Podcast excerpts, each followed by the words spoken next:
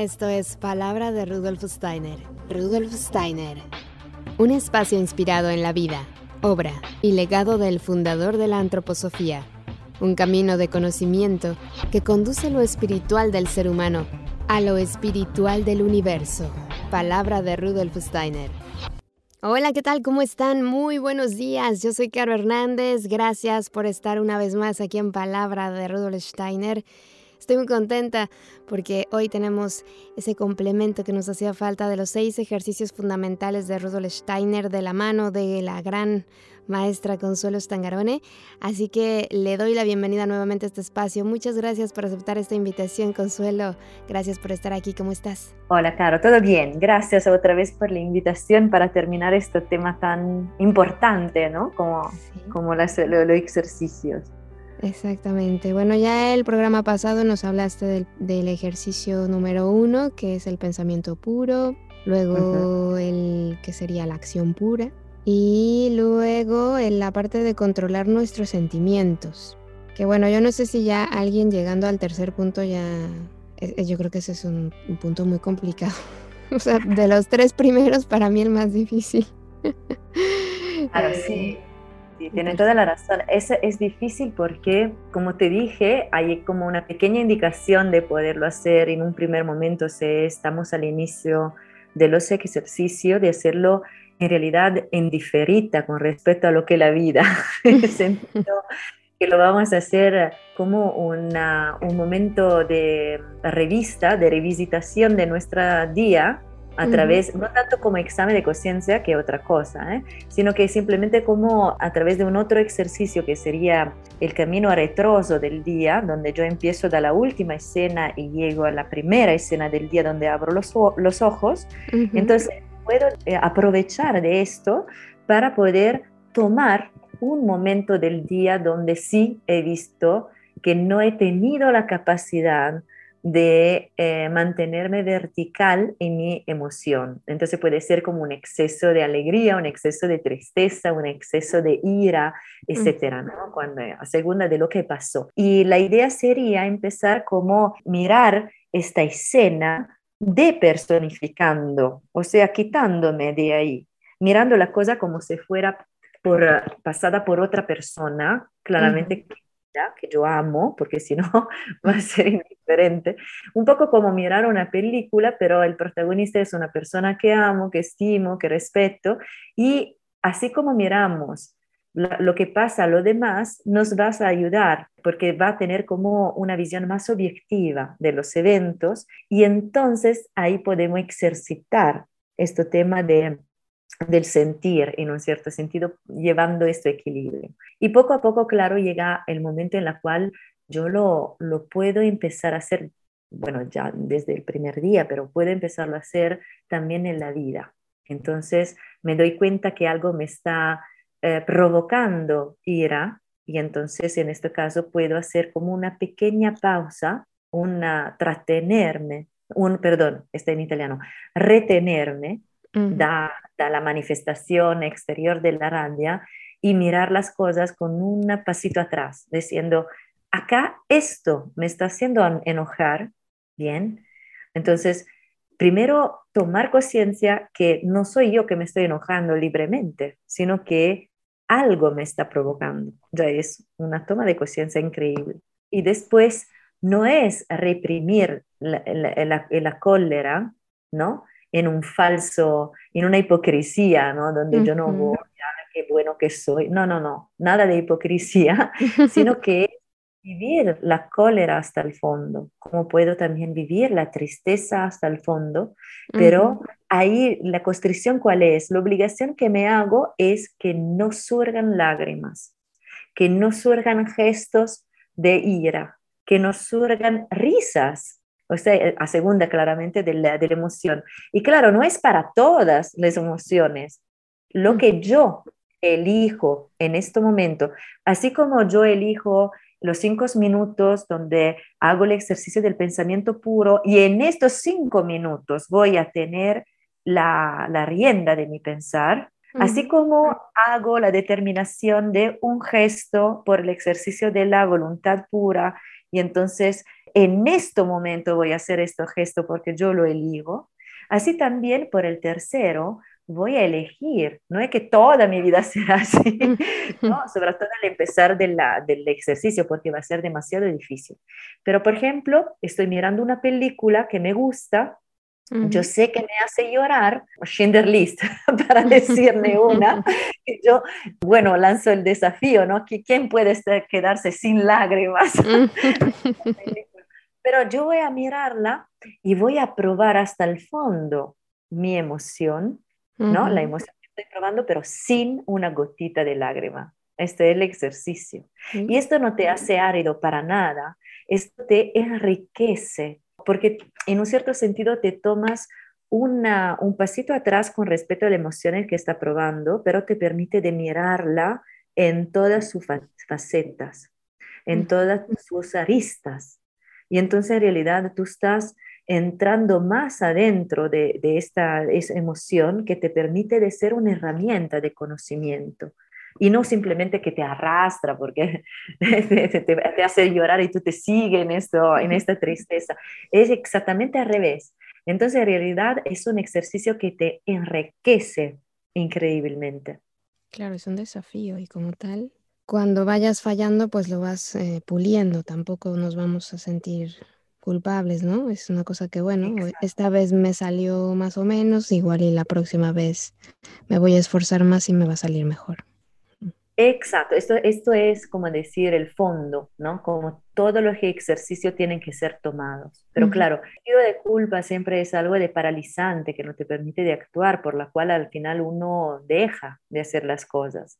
Acá es eh, justamente llamar esto, esta fuerza, esto, elemento de mejorarse. Es como decir, ¿cómo aprendemos las cosas? Cuando nosotros aprendemos a ir en bicicleta, por ejemplo, y somos niños, no es que decimos, ay, pues eso no me sale, nunca lo voy a hacer más.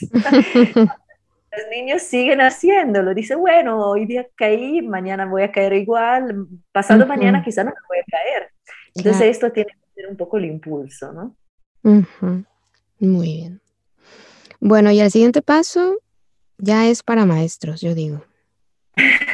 ah, espera, espera. Ya hemos dicho, ¿no? También que esto, que este elemento del tercero te, te trae como sentimiento esta calma interior fuerte, porque tú mm. vas a estar vertical entre esta tempestad emocional y esta calma es la que tú vas a dirigir desde el corazón, primero hacia, hacia las manos, eh, hacia la cabeza, hacia los pies como una corriente de calma que te inunda del corazón en toda parte, ¿no? Y también se puede imaginar que esta calma también sobresale, como decir, sale afuera de ti, ¿no? Y, por verdad se crea un ambiente alrededor de ti eh, muy agradable, es muy difícil. Eh, en esto se, nota cuando una persona ya está practicando estos ejercicios y le salen en un cierto sentido y, lo, y más que todo, no que le salen, sino que tienen esta constancia ¿no? de hacerlo, porque son personas que te infunden calma, te dan paz en un cierto sentido. Es una de las cosas que sí se podría ¿no? también notar. Y, entonces hay este elemento de calma que te da, que, que te permite de, de actuar, de pensar y de sentir de una forma más ordenada. Y el cuarto, entonces, bueno, acá como tú puedes mirar, desde el tercero por adelante ya no es un momento en realidad del día, sino que es un esfuerzo de practicarlo eh, en varios momentos de los días. En realidad también el pensar y la voluntad son varios momentos del día, no es que es una vez sola y suficiente. Uno se da cuenta que lo puede hacer tres, cuatro, cinco, miles veces. y, va, y, va, a tener como decir esto, eh, introducir este hábito en su cuerpo vital que le permite de darle esta fuerza de hacerlo sin, ah, como decir, espontáneamente, sin, ah, sin decidirlo, o sea, que la su decisión en realidad es constante, ¿no? Esto es, que su decisión es constante. Entonces, el cuarto eh, tiene un nombre un poco particular que es positividad. En realidad, esta positividad, dicha así, podría ser fraentendida. A mí no me gusta mucho esta palabra. Pero no es una cuestión de gustar, ¿no? Entonces levanto las manos. En otras partes, Rudolf Steiner le da un otro, un otro nombre. Entonces, este cuarto, estos cuarto ejercicios tiene este nombre un poco particular que positividad, que en realidad no me gusta mucho, pero no es una cuestión de gusto, porque es fraentendido. Con positividad uno piensa que tiene que ver todo positivo, todo el bueno, ¿no? Bueno, esto sí es así el ejercicio, tiene que ver, bueno, pero no es el tema eh, de fraentender y de mirar el bueno donde está evidentemente el malo.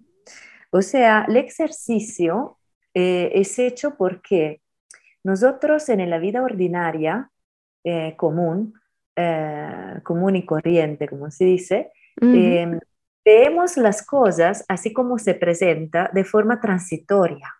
No estamos acostumbrados a tener un pensamiento sobre cosas eternas, permanentes. Entonces, lo que vemos, lo que primero nos llega es algo que puede presentarse como feo, o algo que puede presentarse como malo, o algo que puede presentarse como falso, ¿ya? Y en esto, como hombres comunes y corrientes, justamente somos muy buenos. Ah, esto es feo, es malo, esto. Eh, este está perfecto. Y esto está muy bien. Pero el tema es que nosotros estamos hablando de un ser humano que quiere hacer un, discipulado oculto, entonces ha empezado a caminar en esta disciplina interior, donde hay esto, eh, necesidad de, de, crear paralelamente una calidad, una facultad moral. Y en este caso, la facultad moral que es necesaria es en contraposición con el hecho de mirar inmediatamente lo que tiene que acabar, lo que tiene que parecer. El esfuerzo entonces es habituar la mirada en algo que es eterno, porque solamente lo que es eterno es bueno, verdadero y bello. Entonces, cuando me encuentro con una persona y esta persona ha hecho algo de malo, yo, claro, reconozco el malo que ha hecho. No es que en el cuarto ejercicio yo me olvido o justifico que sea peor. Ay, mm. no, pero porque él es pobre, entonces ha tenido que robar. No, no, no, no, no, no. No voy a justificar algo que evidentemente es malo, sino que en la primera instancia a la cual yo voy a mirar no es esto, sino que algo de bueno, de verdadero y de bello que puede encontrar en esta persona. Este es como un ejercicio fuerte, es mucho más positivo, ¿no? Del optimismo, porque claro, es importante también este tema de ser optimista, pero de ser optimista de una forma práctica, de una forma que me tiene los pies en la tierra, ¿no? Que me hace volar en una hipocresía de un lado o de un, en italiano hay una palabra que se dice El buenismo es una forma por la cual uno quiere sentirse bueno y en realidad a veces hace cosas más dañinas. Este, tiene una intención, pero sabemos que las intenciones ¿no? tienen como piso eh, el camino por el infierno. ¿no? Entonces, en este sentido, es entender bien que este ejercicio, el cuarto, tiene esta fundamentalidad, este fundamento, mirar el eterno, acostumbrarme a mirar lo que es siempre, es verdadero, bueno y bello, porque por verdad, esta es la cualidad del eterno. Algo de eterno no puede ser malo, feo o falso. Hmm. Todo estas son cosas que perecen, que tienen una fecha de vencimiento, se podría decir. Entonces, en este sentido, la calidad moral, la cualidad moral que tengo que, desarrollar en mí es acostumbrarme a esta mirada. Y, esto también, claro, tiene efectos también secundarios, ¿no? colaterales importantes, como el hecho sustancialmente de tratener mi juicio. Por mm. primera cosa, no puedo decir, es feo, es mm. feo. La primera, el, ejercicio me obliga a, eh, mm, como decir, pararme y buscar lo que es bello, porque es difícil, no es inmediato, ya lo sabemos que no es inmediato. Si algo es feo eh, en, un primo, en una primera instancia, eh, eh, es un esfuerzo encontrar la parte bella. Y por eso Rudolf Steiner ha dado una leyenda que todo el mundo conoce, o que o si no conocen hay que conocerla porque es muy linda, una leyenda persa, cristiana donde habla del Cristo que está caminando con sus discípulos y a un cierto punto, alrededor del camino, encuentran un cadáver de un perro. Entonces hay que imaginárselo, o sea, hay que ser bien bravo, bueno, o sea, a, imaginarse la escena, porque no es simplemente un cadáver de perro ahí, sino que es un cadáver que evidentemente está ahí das días. Entonces, hay que imaginárselo con huesos expuestos, mal de olor, quizás pedazos de carne pútrida con los grises. Te tengo que dar una imagen fuerte, porque esto es lo que han visto, no es que los discípulos están afuera del mundo, son hombres del mundo. Y en este momento aún corrientes como nosotros, comunes y corrientes. Entonces, lo que han visto es algo que cualquier persona normal, común y corriente habría reaccionado como ellos, alejándose de esta visión, alejándose del mal olor y diciendo, ay, qué asco, qué feo, ay, qué olor apestoso. no sé, me la imagino la escena, ¿no? Yo claramente habría hecho lo mismo. Imagínate. Ay, ¿cómo puede pasar? No voy a pasar por el otro lado. Bien, en esta escena si la tenemos verdadera, esta escena como tiene que ser, hay que mirar que el Cristo no se aleja, sino que se acerca. Dice, miren, qué linda dentatura tiene este perro, qué lindos dientes, cómo son fuertes. Estos dientes eran sanos, fuertes, y han tenido que hacer su, propio trabajo excelentemente. Ese es el ejercicio. ¿Tú piensas que el Cristo no ha escuchado eh, o no ha percibido el olor, no ha percibido la imagen fea, um, marchitada? claro que lo ha hecho, pero el esfuerzo es acercarse para ver algo más. Algo que no es inmediato, pero sí que es en un cierto sentido eh, permanente, ¿no? El hecho de la belleza de estas fuerzas de la forma formadora que han trabajado en estos dientes, por ejemplo. Y que muchas veces las cosas que nos dan asco, como dices, ni siquiera las miramos bien. ¿no? No, tenemos la valentía de mirarlas, decimos, ay, no, mejor no. Y eso también es un trabajo, ¿no? Ser valiente, decir, a ver, vamos a ver eso que te parece terrible y vamos a buscar lo positivo de aquí. Entonces es un lindo ejercicio también, claro, es un esfuerzo es un esfuerzo, como ya se ve la diferencia, hay que hacerlo, entender a, un cierto punto del día de tomar la ocasión para poderlo hacer, tomar esta ocasión preciosa para poderlo hacer y, y, ejercitarlo, ¿no? Y hay muchas, estamos viviendo en un mundo que nos da muchas ocasiones. Exacto, además como dices que somos seres de hábitos y muchas veces no nos damos cuenta porque como estamos inmersos en eso, pero si tu familia y te has crecido en una familia que todo el tiempo estamos criticando a los demás y todos buscándole lo feo a todo, también, como dices, tu frenarse también es mucho esfuerzo, ¿eh? O sea, si vas por la calle y dices, ay, voy a empezar, ¿no? Sin darte cuenta, empiezas a criticar y dices, uy, ya me estoy observando y me estoy dando cuenta que en los 10 minutos que llevo fuera de casa he criticado durante nueve minutos a todo el mundo. Entonces, ese es un trabajo también.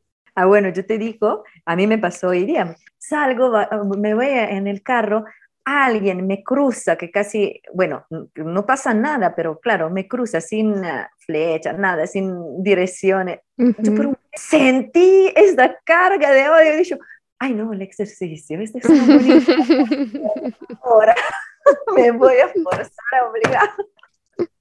Pero es así, el tema no es llegar, o sea, en ningún caso tenemos que imaginar que vamos a ser ah, como bonzos hindú, ¿no? Como estas, ah, estos maestros, ¿no? No, la idea es el esfuerzo. Eh, el, punto, el punto fundamental es, de un lado, la constancia y del otro lado, el esfuerzo. Y todas las veces que voy a caer en realidad es porque me puedo levantar y hacerlo otra vez. esto es todo eh, el, el, verdadero trabajo sustancialmente, ¿no? Porque esto es también una parte fundamental que hay que, que tener en cuenta. Claro. Muy bien, bueno, y cuando ya puedas empezar a trabajar con este punto y bueno, ya vayas avanzando, haces el siguiente paso, que ya nos quedan dos. Llegamos al quinto ejercicio. El quinto, en italiano me encanta la palabra, te la digo en italiano, pero también claramente en castellano, me encanta la, la, la, palabra porque es bella, es súper bella, me encanta, spregiudicatezza, que mm. significa sin perjuicios. La, la, otra en castellano me, me sale mal. este ejercicio eh, que me encanta, uno de, por verdad, si tengo preferencia, eh, hay algunos que son más difíciles para mí, para, para, uno, para cada uno de nosotros, a segunda también de su, de su forma de ser, ¿no? Encontrará eh, ejercicios que le gustan más y le gustan menos, ¿no? o mejor dicho, que, que, le gusta hacer porque ve, tiene como decir una feeling casi con este ejercicio y otro que le cuesta más, ¿no? Claro. Por ejemplo, nosotros, yo pienso, ¿no? Como somos latinos o, o, o mediterráneos, porque yo uh soy italiana, eh, el tercer ejercicio de mantener el equilibrio en estas tormentas de emociones, como somos almas sensibles, bueno, es difícil. Quizás este, este, ejercicio por un inglés o por un alemán es más fácil. Claro, pan comido. Exacto. Y por el otro lado, quizás para ello va a ser más difícil otro tipo, ¿no? Entonces, esto, esto depende mucho, no solamente claramente de, de, la nacionalidad, no es simplemente esto, sino que también a cómo uno ha hecho, temperamento, carácter, ¿no? Todas estas, y también las experiencias anteriores que podemos decir. Entonces, este ejercicio es tener una actitud de niño joven, de niño barra joven, porque el niño llega en el mundo con los brazos abiertos no se espera nada, no tiene ninguna expectativa. Sí. Este es fundamental. Recibe todo, recibe todo como si fuera la primera vez. Entonces, es algo de muy abierto, ¿no? Muy, algo que sustancialmente de, de adulto empezamos a, a olvidar. dicha como dicho, dicha como dicho. Entonces, eh, es la actitud a encontrarme con cualquier cosa que pueda pasar un evento, una noticia que escucho, una persona que me habla, sin ningún prejuicio, sin ninguna también uh, infraestructura uh, mental que yo pueda tener por mi formación, ¿no? Como si fuera la primera vez, como se le escucho como si fuera un niño, ¿no? Yo, yo soy el niño que escucha a boca abierta y voy a tomar todo lo que tú me dices como si fuera la primera vez que lo escucho. Es una actitud de apertura total. ¿Y por qué es importante? Porque cuando nosotros somos adultos, claramente hemos hecho tantas experiencias, también hemos estudiado quizás mucho, también tenemos eh, muchas infraestructuras, se podría decir, mentales. O sea, ya pasaron tantas experiencias y nosotros ya tenemos como una, ¿cómo se dice en castellano? Un, un esquema hay una mm. palabra mejor, pero no me, no me llega.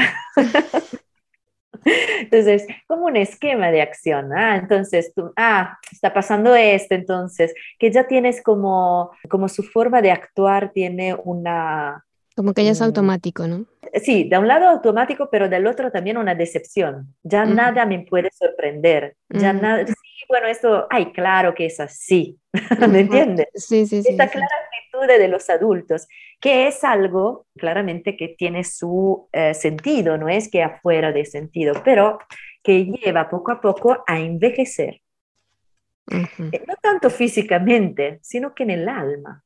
Porque es como decirse, yo soy maestro y ya no me sorprende nada y ya pienso que todas las cosas están dichas y ya yo sé cómo van a reaccionar, ah, esto es típico niño, que pasa así, que es así, que tiene esta tipología de ser, que, ¿no? Ya estoy quitando la gana de, de, hacer, ya me estoy quitando a mí la gana de hacer, la gana de conocer, la gana de dejarme abierto esto, este elemento de sorpresa.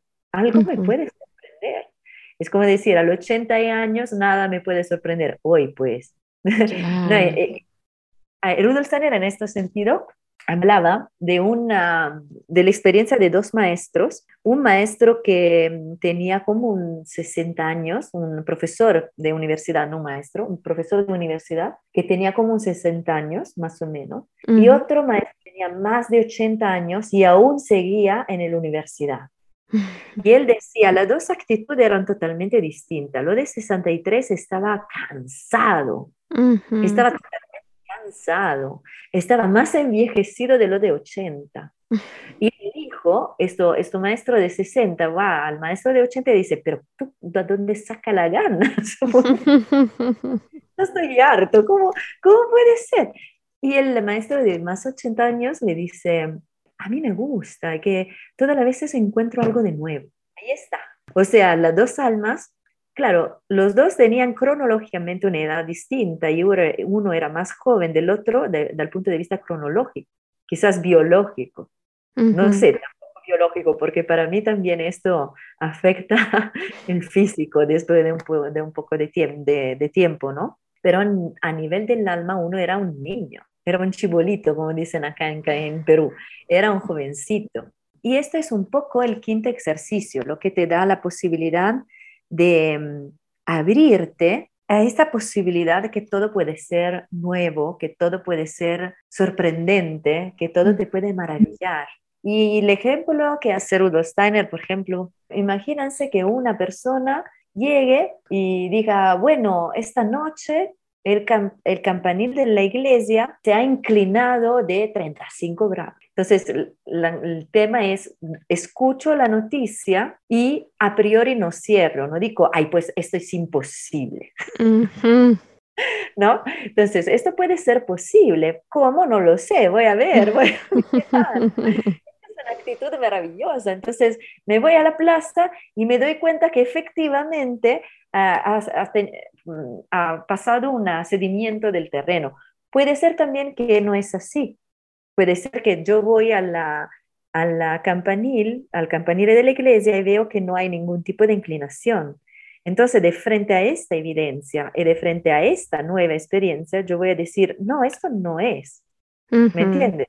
Entonces, es la actitud, no es el tema de aceptar cualquier cosa venga dicha, sino que es la actitud de quedarse abierto a la posibilidad que puedo indagar sobre esto. No me está cerrado. Un otro ejemplo que yo hago, y lo hago provocando claramente, es imagínense que uno llegue y eh, te dice, bueno, claro, eh, tú no puedes creerlo, pero está volando un cerdito. ya, claro, los cerdos no vuelan, dice el adulto, pero Caro, que está haciendo el ejercicio, dice a Consuelo, bueno, vamos a ver.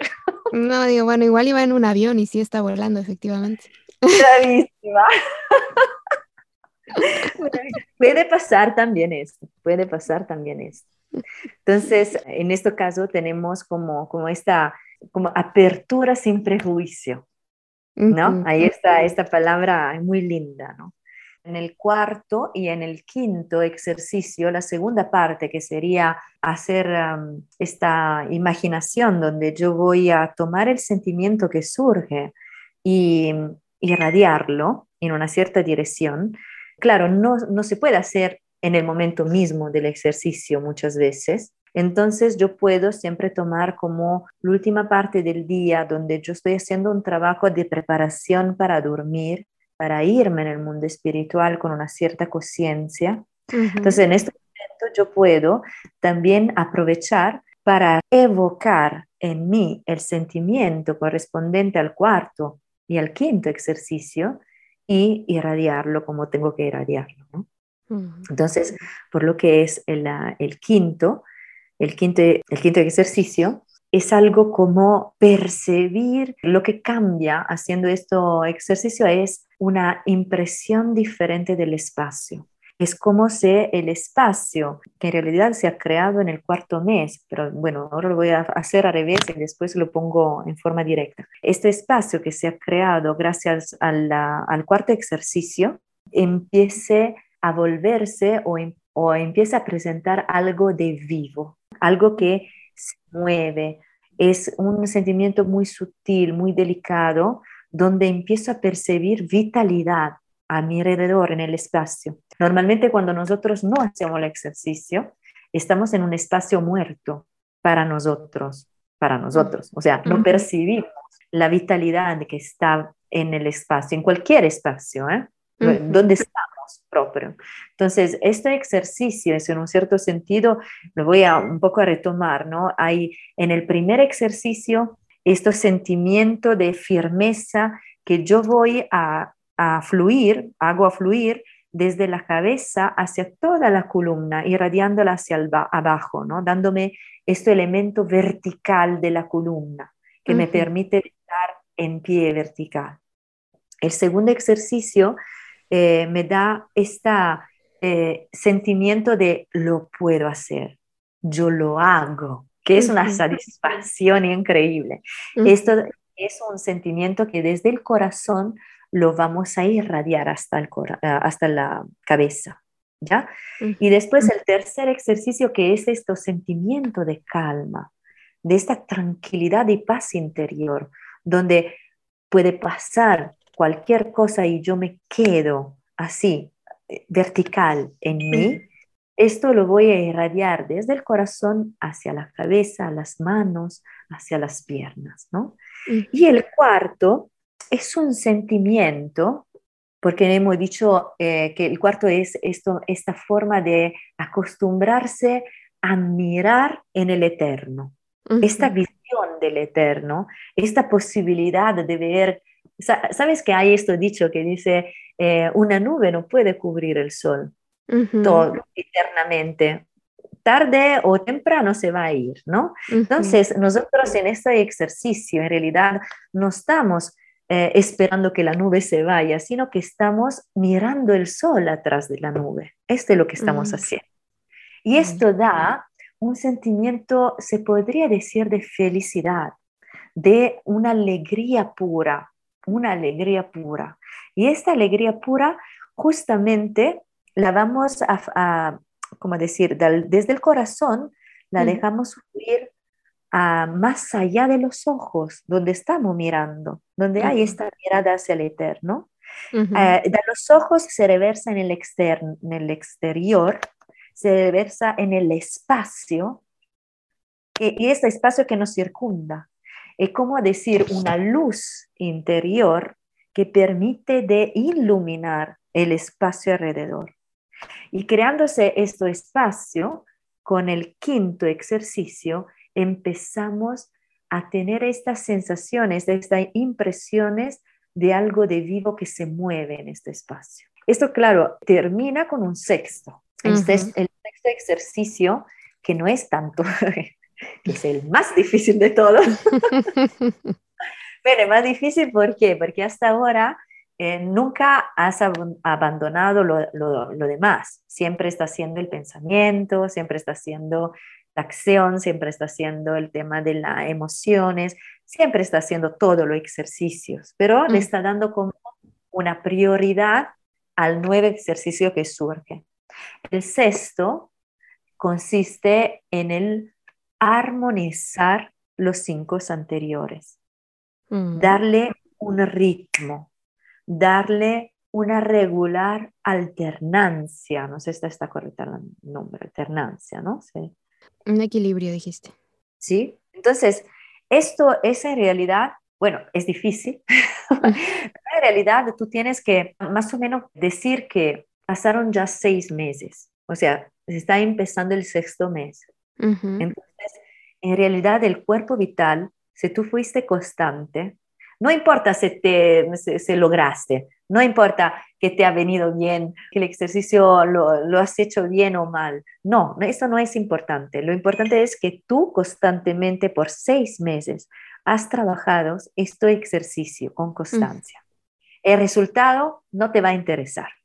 Si tú lo hiciste con constancia, tu cuerpo vital ya ha tomado, hemos hablado de este cuerpo vital como cuerpo de, la, de los hábitos también. Si yo quiero formar un hábito, necesito tener el tiempo del cuerpo vital. Entonces, pasó un mes, dos meses, tres meses.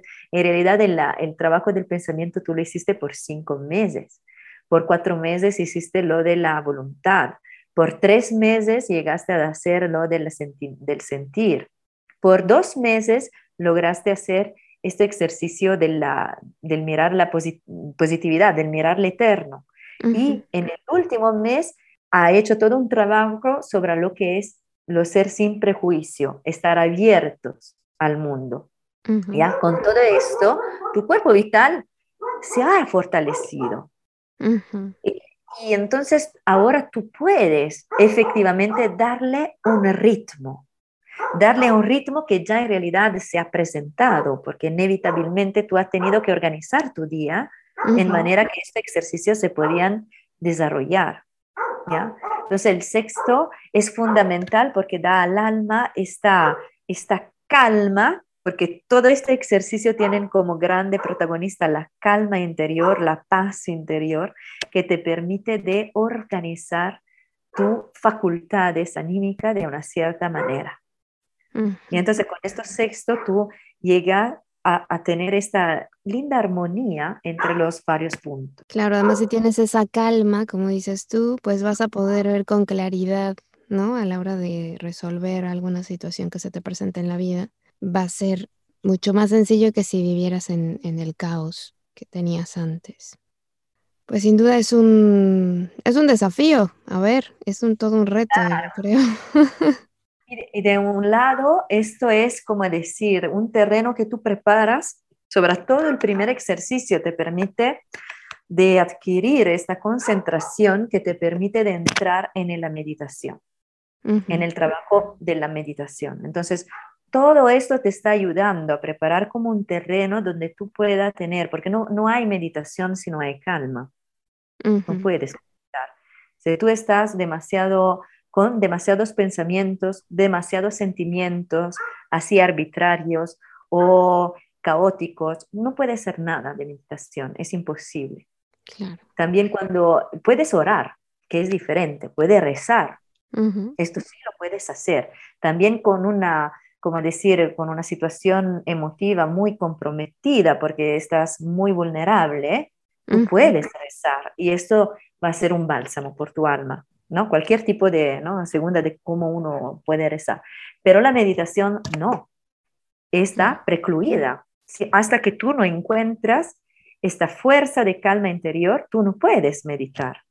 Por esto es importante, es otro aspecto, ¿no? Como decir, son caminos paralelos. Si tú te recuerdas, al empezar yo te dije, en la primera parte yo te dije, en la disciplina oculta es un proceso que uno decide en toda libertad de actuar, de hacer, de, caminar en un cierto sentido. Y paralelamente hay este tema de lo ejercicio que son necesarios para poder adquirir determinadas facultades morales.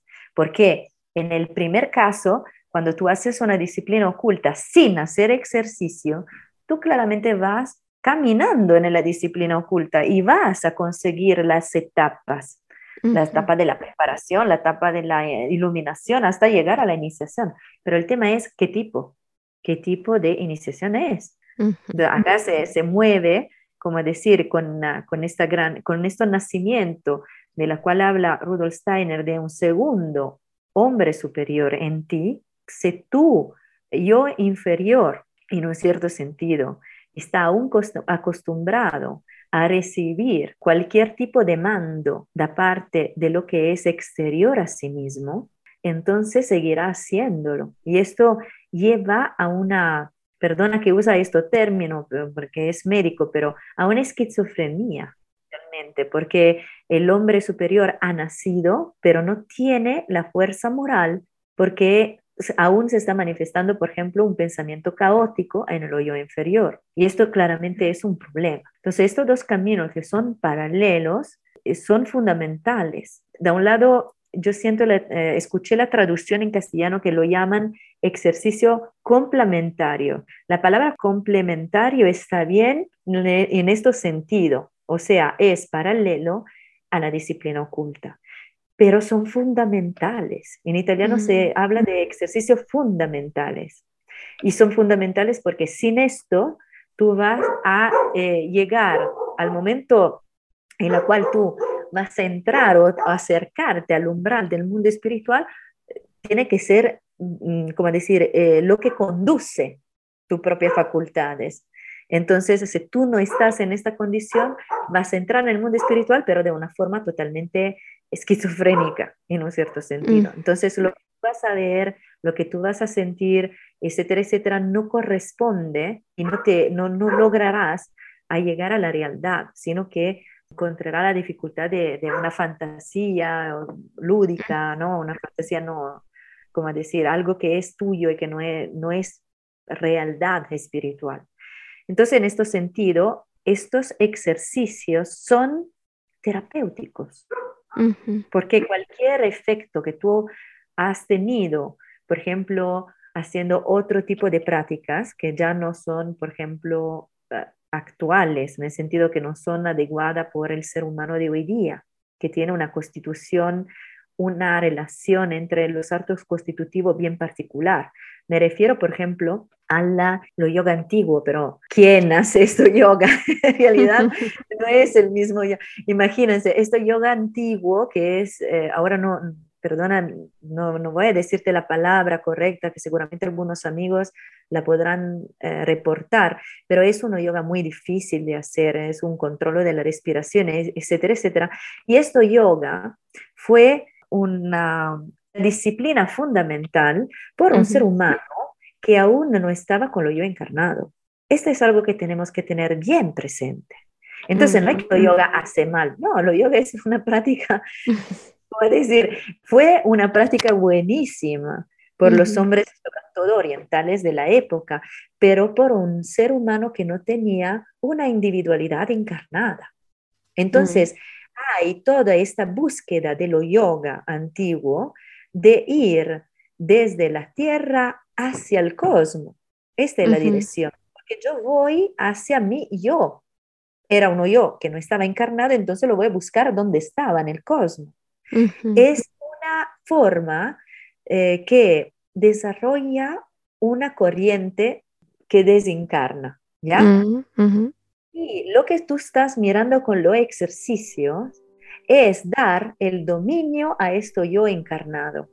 El yo encarnado tiene que tener el dominio de pensar, el dominio de la voluntad, el dominio del sentir, el dominio de poder mirar las cosas de forma eterna, el dominio de dejarse abierto a cualquier posibilidad para no tener que una experiencia pasada afecte la posibilidad de juzgar, ¿no? Estos son los cinco ejercicios. Y son todo ejercicio que de un lado están como dando este poder, estas riendas de la responsabilidad y del mando a lo yo que está encarnado. Entonces, encarnativa. Y si yo hago ambas cosas, o sea, hago el ejercicio de Rudolf Steiner y también las prácticas yogas antiguas, antigua, lo que estoy haciendo es chocar continuamente entre dos corrientes.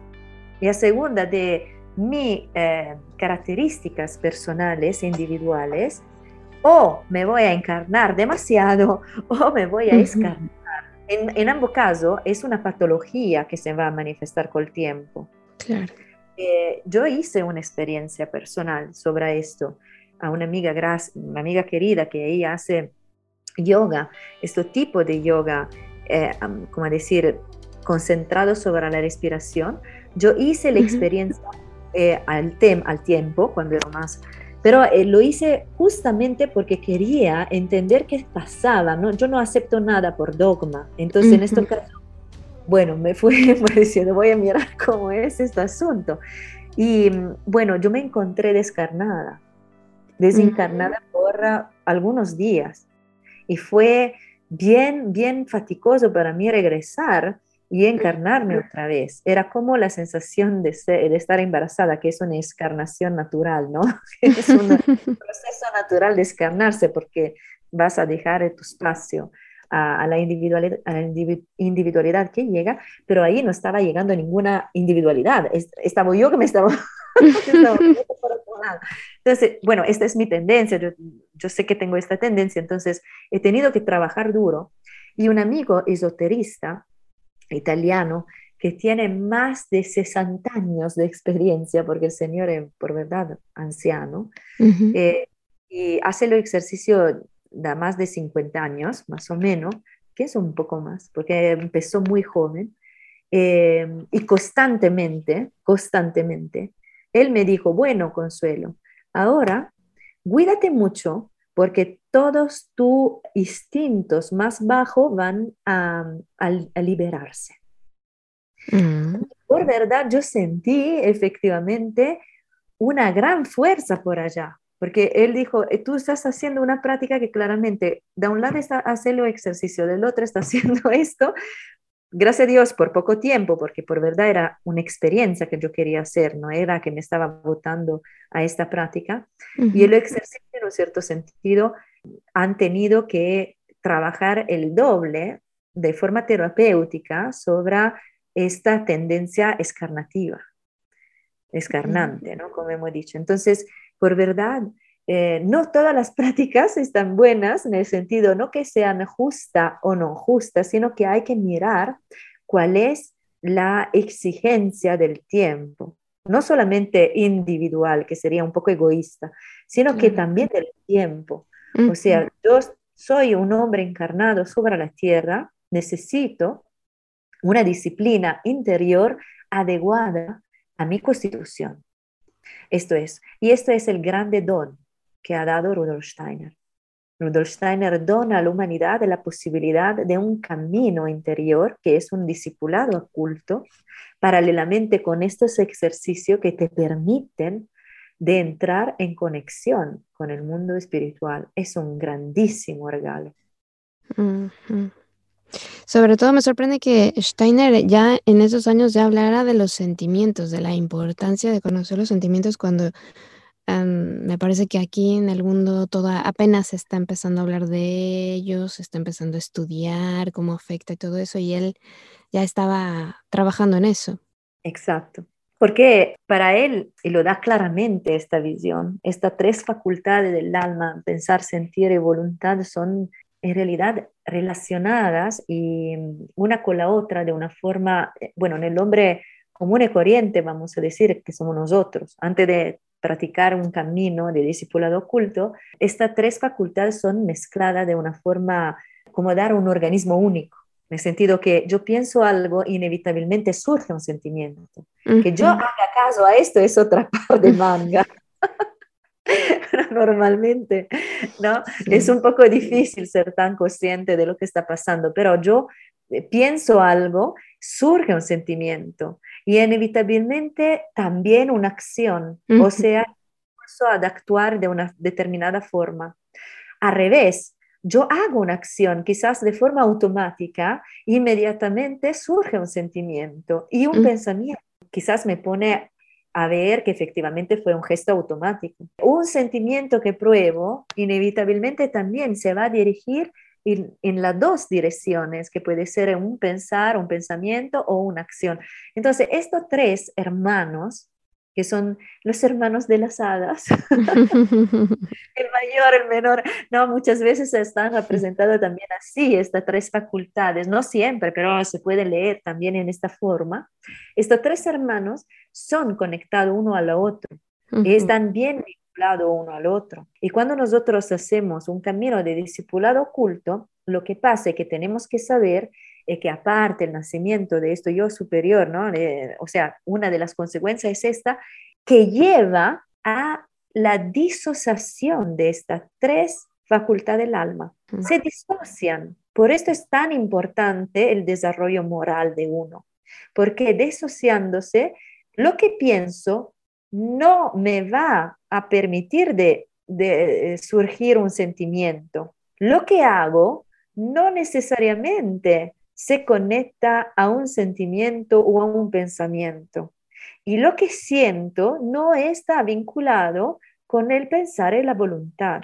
Y esto tú puedes darte cuenta que es bien peligroso si yo no tengo una salda inmadura conquista moral.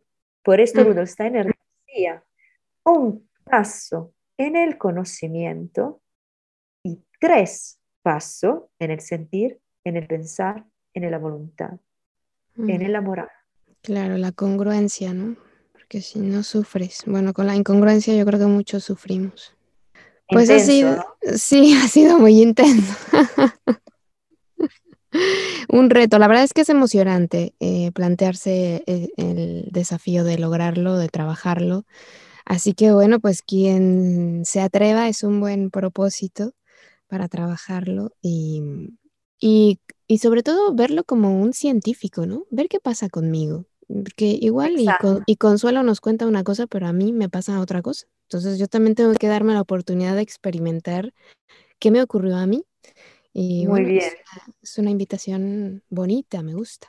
Muy bien, este, este exactamente el tema, ¿no? Eh, Esta otra vez, para, yo claramente te puedo decir lo que después Rudolf Steiner ha escrito y ha dicho, eh, pero claramente nadie puede decir cómo se hace en este ejercicio, solamente tú lo vas a, a, a desarrollar, a descubrir, claramente manteniendo las la pautas, ¿no? Que da Rudolf Steiner, sería un poco tonto de otra forma, pero esto es el tema. El tema es que es una, a mí me encanta lo que decía Sócrates. Sócrates decía, la verdad es subjetivamente objetiva. O sea, cada uno tiene su camino para llegar ahí y también con el ejercicio lo mismo, ¿no? Tengo que, tengo las pautas, pero soy yo que determino, soy yo que pero, um, voy a experimentar, voy a tener eh, lo que pasa. Y en esto, en este sentido también es sumamente importante se puede compartir la dificultad de un ejercicio, la pregunta, pero tú cómo lo haces, ah, yo lo hago así, ¿no? Esto está, está sano, es, está bien, pero todo lo que son, por ejemplo, eh, los pequeños brotes de estos sentimientos que surgen, de estas experiencias que aún no son experiencias espirituales, son experiencias anímicas, eh, hay que tener mucho, mucho cuidado y no contarla. Esta no, esto también Rudolf Steiner dice, no, envuélvete en el silencio, deja que estas mismas experiencias siguen en tu alma, pero no, no pronunciarlo porque aún no tenemos la capacidad de vestirlas con las palabras adecuadas. Mm. Entonces la vamos como a decir un poco a matar, es como un brote de una, pequeño, de una pequeña plantita y nosotros con todo el entusiasmo del mundo como hace un niño de tres años, la va a sacar para mostrarla. Mira, mira, lo crece esto. No, tenemos que ser un poco más bravos, buenos en esto y, y, dejarla ahí, dejarla, darle un poquito de agua, irrigarla con, los, uh, con la constancia de la, de la del, del, ejercicio y callarnos, ¿no? Mm. Eh, es muy importante. Pues muchísimas gracias, Consuelo. Ha sido un deleite escucharte y bueno, a trabajar. A mí me dejas entusiasmada. Voy a ver si, si en seis meses te tengo algo que contar. Bien, bien. Entonces, buen trabajo, buen trabajo a todos. Bueno, pues eh, nada más me gustaría que para terminar nos recordaras un poquito tus redes sociales, porque sé que eres muy activa y que das por ahí estudia, bueno, estudias junto el, lib el libro de la iniciación, ¿no? Con algunas personas o el libro. No sé si ahora estamos teniendo, ahora estamos teniendo dos grupos de estudio que empezaron en 2021. Eh, uno es, los dos grupos de, de, estudio están el domingo, todos uh -huh. los domingos, una vez a la semana. Eh, uno es sobre la ciencia oculta, estamos a la tercer capítulo, Sueño uh -huh. y Muerte. Y el otro es sobre cómo se adquieren los conocimientos eh, de los, los mundos superiores, que yo digo mm. iniciación para ser primero. van a encontrar como iniciación. Y esto, eh, esto es un grupo operativo, que significa eh, el, lo de ciencia oculta hacemos un grupo de estudio, entonces leímos, hacemos toda una, mi, mi, metodología normalmente es sobre mirar la concatenación de los pensamientos, ¿no? que también es un ejercicio como del pensar puro. Uh -huh. eh, y es simplemente estudio, mientras en la iniciación no es simplemente estudio, sino que también es operativo. Y uh -huh. nosotros estamos haciendo los ejercicios Uh -huh. Tenemos también un momento al final de la, del estudio, una vez que cerramos con el verso, tenemos como un 5 minutos, 10 minutos de tiempo si hay preguntas o reflexiones sobre los ejercicios. Ya hemos dado una vuelta, algunos se quedaron en algunos ejercicios más, porque esto también es absolutamente ¿no? normal. Es uno de... Entonces, ahora hemos reempezado otra vez con el primer eh, ejercicio, cada uno -huh. después sí como, como claramente lo está haciendo. Y entonces un e operativo. También trabajamos sobre la, la, meditación, la concentración, de manera que si hay dudas, reflexiones, preguntas sobre esto, va a encontrar un grupo de apoyo en esto, donde, donde nos vamos a confrontar, a relacionarnos. Muy bien, entonces esos son los domingos. ¿En qué horario tienes? Horario Perú, eh, Ciencia Oculta es a las 9 de la mañana y horario Perú, eh, iniciación es a las 6 de la tarde. Y también esto, yo tengo mi página, como tú sabes, que Taller de Arte he puesto mi nombre, así que va a ser más fácil encontrarme. de Taller de Arte Consuelo Stangarone. Eh, también hay un grupo que es relacionado a esta página que se llama Encuentros de Antroposofías. De antroposofía. Y ahí, por ejemplo, siempre voy a recordar el domingo cuando tenemos los encuentros y voy a poner ahí el link de Zoom eh, también las carpetas de Google Drive por los materiales. Bueno, pues muchísimas gracias Consuelo y esperamos tenerte por aquí pues para un tema interesante como este. Muchas gracias a ti, Caro. Un abrazo fuerte. Muchísimas gracias a Consuelo Estangarone por todo este conocimiento que ha compartido con nosotros, esperando de corazón que te sea de gran utilidad, que lo lleves a cabo. Cualquier duda, pregunta, pues pueden hacerlas consultas pertinentes en este espacio. Por mi parte ha sido todo, agradezco muchísimo a todos por habernos acompañado, ya saben que estamos en contacto a través de nuestras redes sociales, en Facebook, YouTube y en Instagram. Estamos como Palabra de Rudolf Steiner y también en nuestra página web palabraderudolfsteiner.com. Ya sabes que contigo están mis mejores deseos, que el sol brille mucho tiempo sobre ti, que el amor te rodee siempre y que la luz que mora en ti guíe tus pasos. Si así debe ser, nos escuchamos el próximo miércoles. Yo soy Caro Hernández, gracias. Hasta la próxima. Escuchaste Palabra de Rudolf Steiner. Rudolf Steiner. Un espacio inspirado en la vida, obra y legado del fundador de la antroposofía. Un camino de conocimiento que conduce lo espiritual del ser humano a lo espiritual del universo. Palabra de Rudolf Steiner.